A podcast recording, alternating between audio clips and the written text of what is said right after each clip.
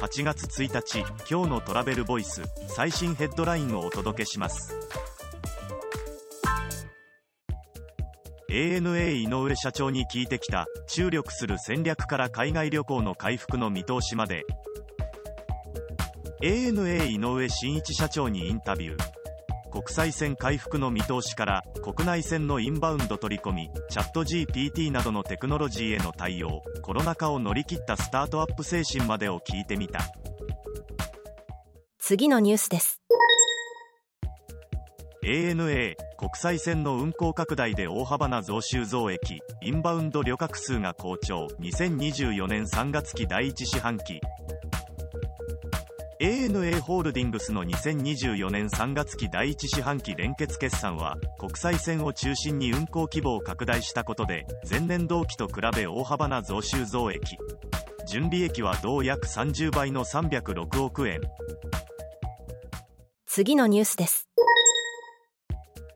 イギリストラベルテック賞2023最優秀スタートアップ賞は地上交通の手配支援サービスのジャーニー社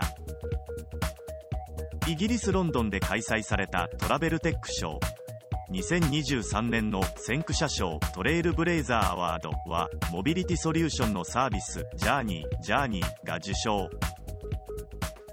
次のニュースです。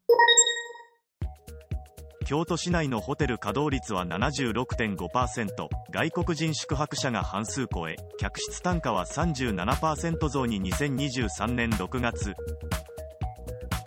2023年6月の京都市内のホテル稼働率は前年同月から22.2ポイント増の76.5%総延べ宿泊者数に占める外国人比率は51.2%となり前月44.4%から上昇。